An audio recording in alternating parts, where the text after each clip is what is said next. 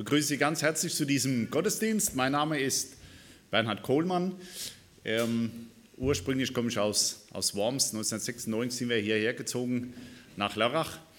Äh, dann habe ich ein Studium gemacht ähm, an der, am Theologischen Seminar St. Krishona, waren zehn Jahre Kinder- und Jugendreferent in der evangelischen Stadtmission.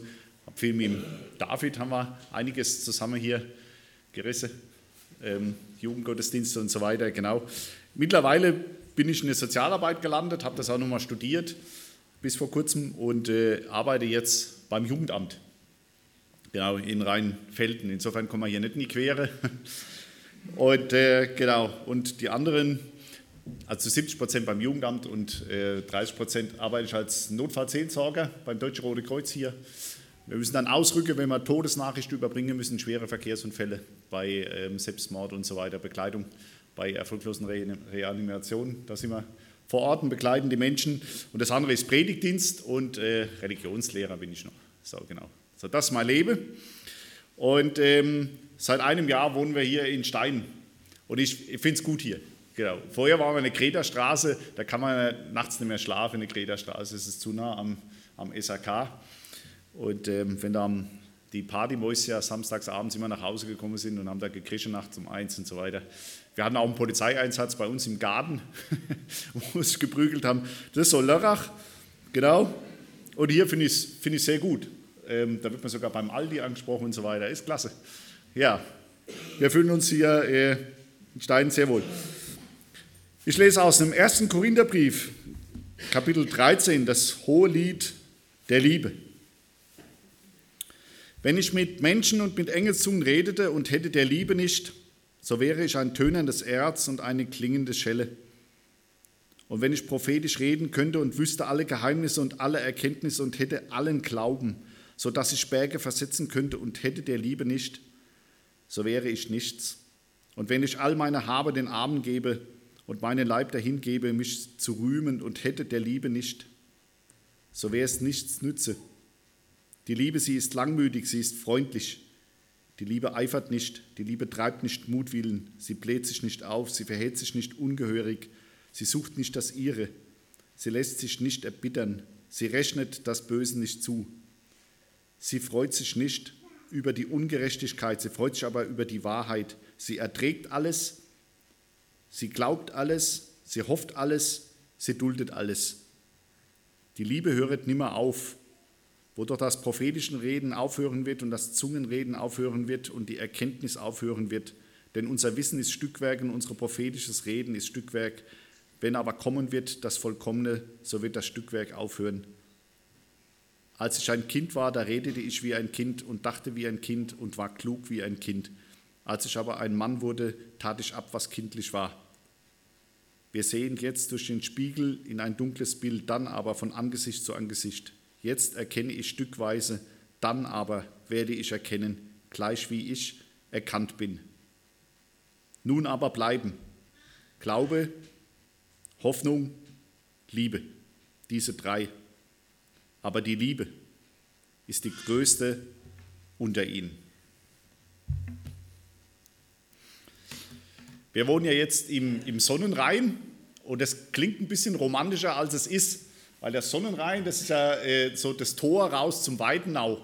Und ähm, ab Frühling, wenn so die ganzen Motorradfahrer hier erwachen, dann erwacht auch der Sonnenrhein. Weil äh, wir haben noch so ein bisschen den Vorteil, dass dieses Neubaugebiet praktisch das Ortsausgangsschild noch ein bisschen nach vorne verlagert. Aber bei den meistens irgendwo so ab unserem Haus, wir wohnen direkt am Waldrand, da geht der Hahn auf. Und ähm, das hört man dann, gerade so im Sommer und so weiter wenn die Jungs dann so richtig hier Stoff durchgeben. Also das gibt dann richtig so schöne Töne, dieses Genau. Und wenn sie dann aus dem Wald wieder zurückkommen, wenn sie dann äh, wieder zurückkommen und dann ist halt dieses Reingebremse ins Ort wieder rein. Das ist dann wieder das Runterschalten. Und dann das Runterbremsen bis zum Schild. So, das ist so der Sonnenrhein, ähm, was man so erlebt. Und ich habe gestern noch mal so einen Bericht gelesen von einem deutschen Motorradrennfahrer und der ist jetzt nicht auf so einer normalen Rennstrecke unterwegs, auf so einer glatte Piste unterwegs, sondern der hat die Isle of Man gefahren. Das ist so, eine, so ein spezielles Rennen auf einer kleinen Insel vor England. Und äh, diese Insel hat mehr Schafe als Einwohner und die werden dann zusammengetrieben und kommen dann alle in einen großen Fersch. Und dann muss man sich das vorstellen, dass die dann über diese Insel, das ist so ein Kurs von 60 Kilometer mit zwischen 200 und 300 km/h, schießen die durch die Insel durch. Also, also als ob man jetzt da vorne in Steinen steht und da kommt jetzt wirklich einer mit 200, 250 durch die enge Gasse durch, bremst da vorne ab, biegt links ab. Ist natürlich dann alles abgesperrt, wenn dieses Rennen ist. Und man kann sich natürlich vorstellen, bei diesem Rennen ist es natürlich so, ähm, wenn Sie schon mal in England oder Irland waren, die Straßen sind da nicht so ganz glatt, sondern es sind, hat, hat so viele Hügel drin und so weiter. Die Maschine, die hebt öfters ab. Und es gibt halt hässliche Dinge wie Bordsteine und ähm, Telefonhäuser und Häuser, die halt rumstehen. Das heißt, ein Fehler in dieser Ortschaft mit 200 Stundenkilometer ist eigentlich, eigentlich der Tod vom Fahrer. So, jetzt kann man sagen, das sind ja Irre. Und, ähm, und ich sage mal, solange Sie jetzt nur sich selbst im Grunde genommen verletzen und das mit ihrer Angehörigen so abgeglichen haben und alles abgesperrt hat. Ich finde es irgendwo auch, es hat was. Es hat so ein Hingegebensein. Also er war völlig hingegeben. Er hat von seinem Motorrad erzählt und wie sie das Motorrad speziell auf dieses Rennen vorbereitet haben und ähm, wie er sich auf das Rennen selbst vorbereitet hat. Und dann äh, kam dieser große Tag, wo er eben dieses Rennen mitgefahren ist. So. Und dann hat er das erzählt mit dieser, mit dieser Hingabe. Und ich fand das schon irgendwie interessant, beim Qualifying hat er gesagt, er konnte mithalten, er hat so den, den Platz 4, 5 halten können, aber er war komplett am Limit. Also im Qualifying schon hat er gesagt, er war an, an dieser roten Grenze, wo er sagt, wo der Verstand und, und der Körper schon am Anschlag war, weil, das, weil er sagt, die Maschine, die ruckt, die springt und so weiter. Es ist nicht so wie bei einer normalen Rennstrecke. Und er sagt, ich habe zwar diesen vierten Platz gehalten, war aber am Limit und die anderen sind entspannt vom Motorrad. Und ich wusste, die haben noch Luft und ich habe keine mehr.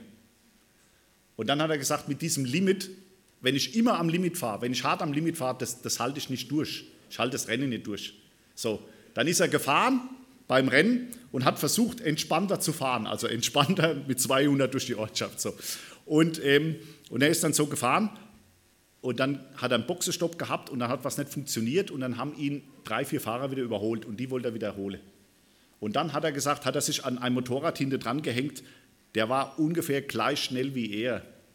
Und dann hat er gesagt, er hat nur noch auf ihn geguckt, nur noch auf den Vordermann und hat versucht mitzuhalten. Und dann hat er gesagt, kam dieser kurze Moment, wo er gewusst hat, ich bin ein Meter zu weit rechts. Ich bin ein Meter zu weit rechts. Und dann ist er wirklich mit 200 Stundenkilometer an dem Bordstein mit der, mit der Felge hinter eingeschlagen. Die, die Felge hat es sofort zerrissen. Und er ist geschleudert und ist praktisch Richtung 200 auf eine Wand. Und ist kurz vor dieser Wand ist er zum Liege geblieben. Völliges Wunder. Er hat ein paar Zähne verloren und Rippebrüche und so weiter, aber er hat das überlebt. Warum erzähle ich das? Ich habe mal bei mir gedacht, ich bin jemand, der, der unglaublich gern leidenschaftlich hingebungsvoll lebt. Ich lebe gern und erlebt vielleicht auch in der Notfallseelsorge solche Limit-Situationen, wo das, wo das Leben so am, am Limit ist. Und manchmal lebe ich an dieser roten Linie. Momentan habe ich so den Eindruck in meinem Leben, ich habe sie überschritten. An, an gewisse Punkte habe ich die rote Linie überschritten. Wir haben elf Jahre lang, habe ich das Haus Lachheim geleitet und dann ähm, haben wir Pflegejugendliche aufgenommen, ab 16 Jahre aufwärts und so weiter. Und, und da würde ich sagen, in den elf Jahren waren wir an der Linie und streckenweise waren wir drüber, über diese Linie. Aber gleichzeitig finde ich, ist es schrägweise dieses, dieses Leben. Also vor, vor vier Monaten, vor vier Wochen, vor vier, fünf Wochen ist meine, ist meine Mutter gestorben. Und jetzt rufe ich als mein Vater an und mein Vater, der ist genau das Gegenteil von meinem Leben. Er sagt, er sitzt zu Hause und er weiß nicht mehr, was er tun soll. Er ist alleine. Und das ist die andere Seite vom Leben. Und so haben wir manchmal, und das kennt ihr bestimmt auch, ein Leben am Limit. Und manchmal gibt es so diese ruhige Zeit und manchmal ist es vielleicht sogar zu ruhig. Und ich habe mir überlegt, oder ja, wenn man sich das Leben so wünscht und sagt, was hätte ich denn gerne? Wie soll denn das Leben sein? Das haut oft nicht hin. Weil es im Leben Dinge gibt, die sind unvermeidlich. Ich habe zum Beispiel vom Kampf, ich bin gerade vom, vom Lebenskampf müde. Aber Leben ist Kampf. Und jeder, der hier sitzt, der wird es auch sagen können, dass wir alle, die wir hier sitzen, wir kämpfen. und manchmal sind wir am Limit und manchmal sind wir drüber und manchmal gewinnen wir und manchmal verlieren wir. Und das ist das Leben. Und manchmal verneine ich das, manchmal will ich das nicht und manchmal will ich nicht mehr kämpfen. Aber das ist so unvermeidlich. Genauso ist Leid unvermeidlich. Wir waren jetzt wieder in Braunschweig bei, ähm, bei meiner Schwägerin, bei meinem Schwager und immer dieses Abschied nehmen. Oder wenn ich von meinem Vater nach Hause fahre, der wohnt in Worms, 300 Kilometer, wenn, wenn der Mann alleine an seinem, an seinem Haus steht und, und ich fahre die Straße vor und er steht da und winkt, das zerreißt mir jedes Mal das Herz. Also jedes Mal wieder dieses, dieses Abschied nehmen, aber das gehört auch zum Leben dazu. Leid gehört zum Leben dazu, es ist unvermeidlich. Wir werden mit Leid konfrontiert. Genauso ist Schuld unvermeidlich. Wir werden es nicht schaffen, schuldlos durch dieses Leben hindurchzukommen. Wenn wir so handeln, es gibt Situationen, da handeln wir und entscheiden uns für eine gewisse Handlungsweise und dann merken wir, so wie bei dem anderen, ich bin einen Meter zu weit rechts. Wir merken das, ich bin einen Meter zu weit rechts. Schuld, unvermeidlich. Liebe, Wagnis, Sieg, Niederlage. Und wenn man das Leben jetzt mal betrachtet, am Limit oder nicht am Limit, in der Komfortzone oder nicht, was, was verbindet denn dieses Leben? Was verbindet uns? Was ist so der Antrieb? Und dann sagt Paulus hier, es ist die Liebe. Es ist die Liebe, die, die alles miteinander verbindet. Es ist die Liebe, die uns diese Hingabe gibt an dieses Leben und an diese Menschen. Ich bin im Moment, als ich hierher gelaufen bin, jetzt zu diesem Gottesdienst, ähm, habe im Moment an einem bestimmten Punkt zu kämpfen. Es gibt einen Menschen, den ich unglaublich liebe und wo ich so den Eindruck habe, das läuft völlig aus der Spur. Der ist so einer, der läuft auch, der, der läuft an der roten Linie des Lebens und läuft darüber hinaus. Und läuft, nähert sich dieser, dieser Deathline immer mehr. Und, und ich bin ja hergelaufen, habe so diese, diese Angst und diesen Kampf um ihn gehabt, in mir gespürt. Und habe zu Gott geschrien, habe gesagt, was, was willst du jetzt von mir?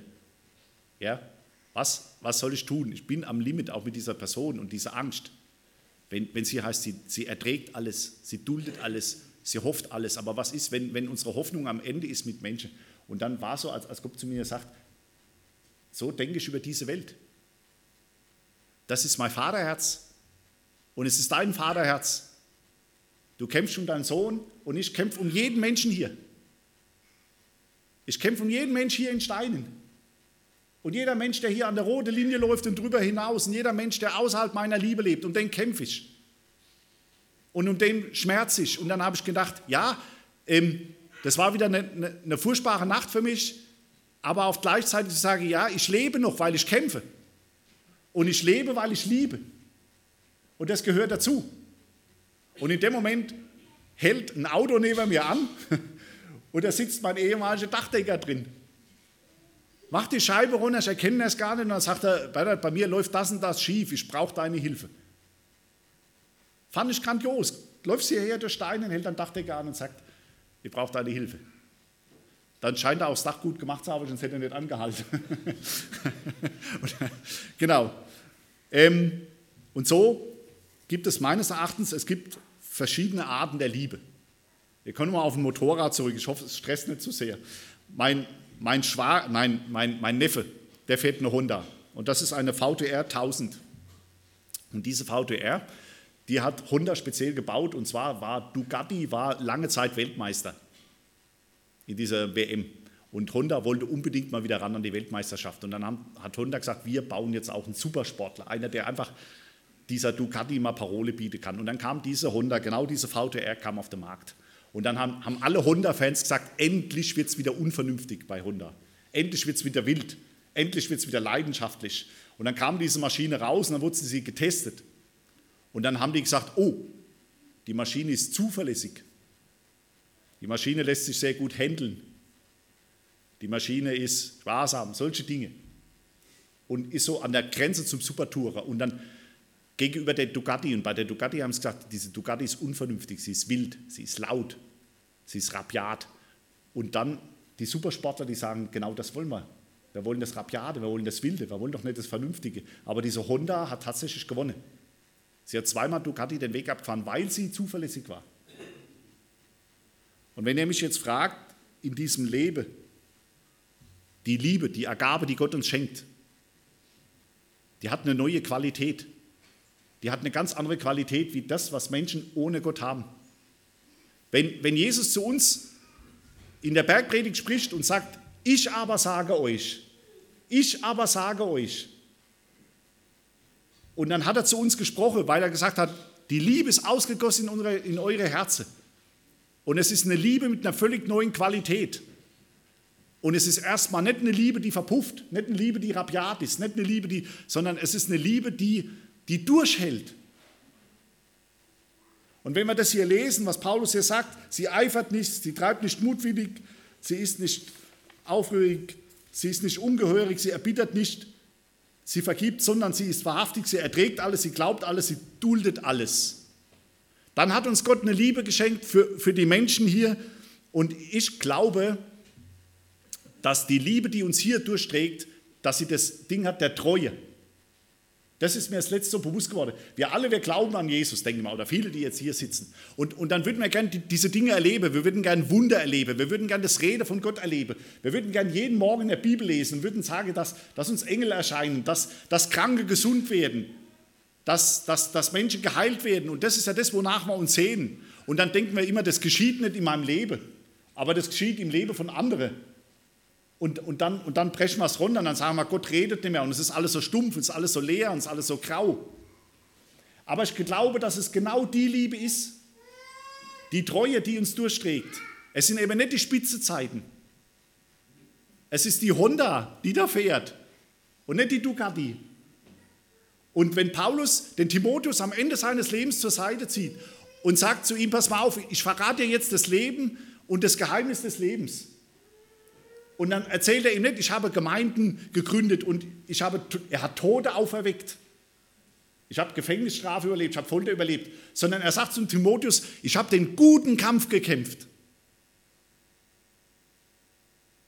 Ich habe Glauben gehalten bis zum Schluss.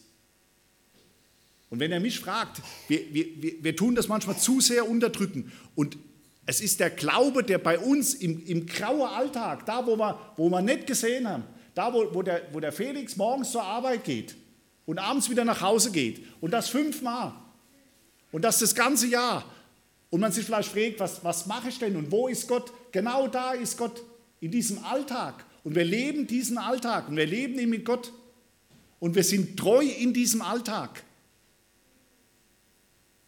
Und wir halten durch, auch wenn wir nicht gesehen sind und nicht irgendwo in Zeitschriften stehen oder im Fernsehen drin vorkommen. Und das ist diese Liebe, von der Paulus hier spricht. Sie glaubt alles, sie hofft alles, sie duldet alles. Ich habe ähm, einen kleinen Ausschnitt mitgebracht von, von Martin Schleske, der ist Geigenbauer. Er sagt, ich habe durch manche Krisen und Enttäuschungen, durch Erfahrungen und gesundheitliche Gebrechlichkeiten, durch Ängste und Existenznöten und manches mehr, so sprichwörtlich, die Unschuld gegenüber dem Leben verloren. Ein Bekannter, der eine stadtübergreifende Arbeit mit Straßenkindern ins Leben gerufen hat, sagte einmal, er könne nur mit ernüchternden Mitarbeitern arbeiten, nicht mit Weltverbesserern. Seine Mitarbeiter seien Menschen, die durch manch harte Erfahrung ihre Schwärmerei nicht aber ihre Liebe verloren haben.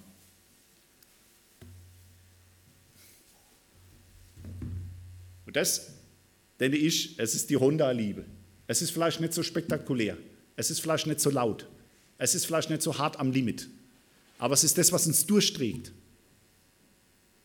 Und spätestens, wenn man beim Jugendamt arbeitet, dann verlierst du die Schwärmerei, dann verlierst du das Ganze und da darfst du die Hoffnung nicht verlieren. Das ist eben das Eindeutige. Und dann zu sagen, wir halten durch als Christen. Und wir bleiben treu. Und wir kämpfen den guten Kampf. Und wir fahren unser Rennen des Lebens. Und wir nehmen die Dinge, die unvermeidlich sind, hin. Und wir ertragen sie. Und wir dulden sie. Und wir verlieren eben nicht die Hoffnung gegenüber dem Chaos, das herrscht. Und dann werden, dann werden Menschen auf uns aufmerksam werden. Dann werden sie vielleicht sagen, die Christen, die sehen vielleicht nicht so spacig aus, nicht so, aber die sind noch im Rennen. Aber gleichzeitig möchte ich jetzt noch mal, ähm, noch mal eine Lanze brechen für die Ducati. weil ich glaube, dass diese Ducati-Liebe auch in unserem Leben drin vorkommt. Und ich glaube, dass Gott uns manchmal herausruft, herausholt. Und dass es, dass es, dass es Momente gibt der Spitzen. Und Momente, wo, wo wir vielleicht unser Limit verlassen, weil wir uns ganz auf ihn verlassen. Und wo wir vielleicht zu Gott sagen, das kann ich mir nicht vorstellen, aber Gott sagt, das geht. Und diese Ducati-Liebe, die gibt es eben auch. Und diese Leidenschaft gibt es. Und wo wir uns was getrauen, wo Menschen auf uns zukommen, wo Menschen uns ansprechen. Und wir zu Menschen sagen, darf ich für dich beten? Im Supermarkt, an der Straße, egal wo. Ich hatte mal ein für, für mich eindrückliches Beispiel gehabt, wenn wir die, die Welt einfach so wahrnehmen. Wir waren ähm, bei meinem Vater zu Besuch und äh, der wohnt in, in, in Wormster, in Leiselheim und da, da ist auch das Grab von Judiths Mama, meiner Schwiegermama. So, und da waren wir an dem Grab, haben das Grab besucht und da war nebendran ähm, war ein Grab von einem 19-Jährigen. Und dann war er eben drauf, das ist als Thema Motorrad heute. Der, der saß auf seinem Motorrad, da war ein Bild auf dem Grabstein. Und auf diesem Grab, da waren, da waren Teelichter und die haben gebrannt. Und dann habe ich zu Judy gesagt, das sind Teelichter, das sind nicht diese Ewigkeitslichter, das sind Teelichter. Da habe ich gesagt, diese Mutter kommt jeden Tag her. Die sind ganz frisch. Und dann haben wir drauf geguckt auf den Grabstein, das war ziemlich genau ein Jahr her, dieser Unfall.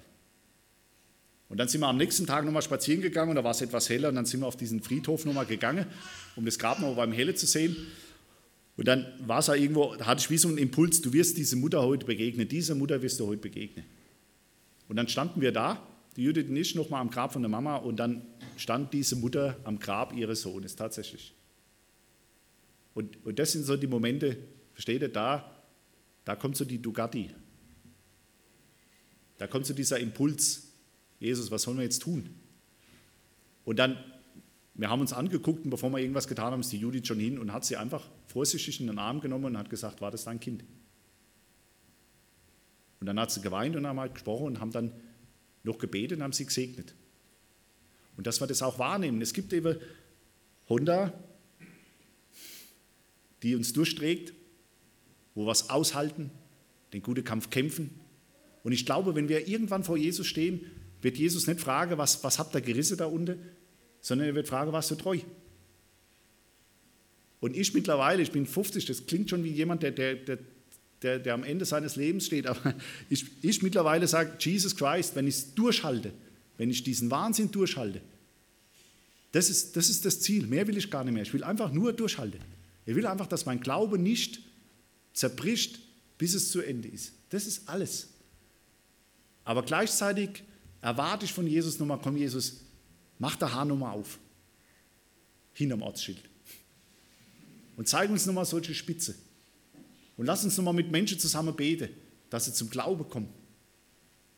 Und solche Dinge. Und für diese Ducati-Liebe habe ich euch auch nochmal einen kleinen Ausschnitt mitgebracht und dann bin ich fertig. Und zwar von Brandon Manning. Ich, ich liebe Brandon Manning. Ähm, er ist so jemand, der,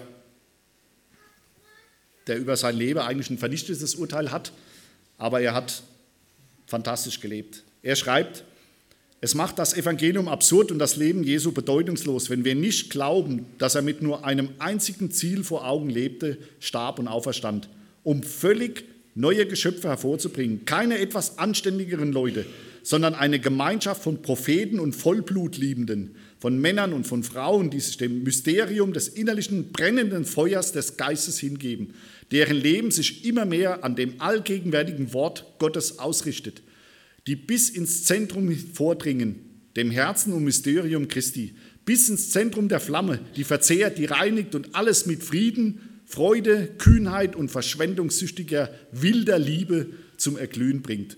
Dies, meine Freunde, bedeutet eigentlich ein Christ zu sein. Unsere Religion fängt nie bei dem an, was wir für Gott tun. Sie beginnt immer mit dem, was Gott für uns getan hat, mit den Wundern, von denen Gott träumte und die er für uns in der Person von Jesus Christus vollbracht hat. Und ich hoffe, es ist klar geworden, ich bin mir nicht ganz sicher, was ich euch sagen wollte. Es, es ist die Liebe, die uns durchträgt. Und es ist diese, diese Liebe, die wir von Gott empfangen haben, von Jesus empfangen haben, die, die, die uns zu etwas ganz Besonderem machen hier auf dieser Welt. Weil die gibt es nicht mehr oft. Und es gibt die Liebe, die Honda, die einfach zuverlässig ist, treu ist und die durchträgt. Und es gibt die Ducati, die uns manchmal so aufblitzen lässt. Und wo wir dies, uns hingeben, diesem Mysterium, wo er sagt, als Vollblutprophete und Vollblutliebende. Und die uns vielleicht mal kurzzeitig über die Grenze unseres Lebens hinausbringt und wieder zurück. Das letzte Mal, als ich gepredigt habe, hier in dieser Gemeinde, das war da drüben, in dem Saal. Und jetzt stehen wir hier. Allein wo ihr steht, allein was passiert ist in dieser Gemeinde in den letzten Jahren. Und das mal zurückzublicken und zu sagen, das ist fantastisch. Und dann zu sagen, die Honda, wie kriegen wir das hier langfristig gut durch? Und die Ducati, wo reisen wir noch was?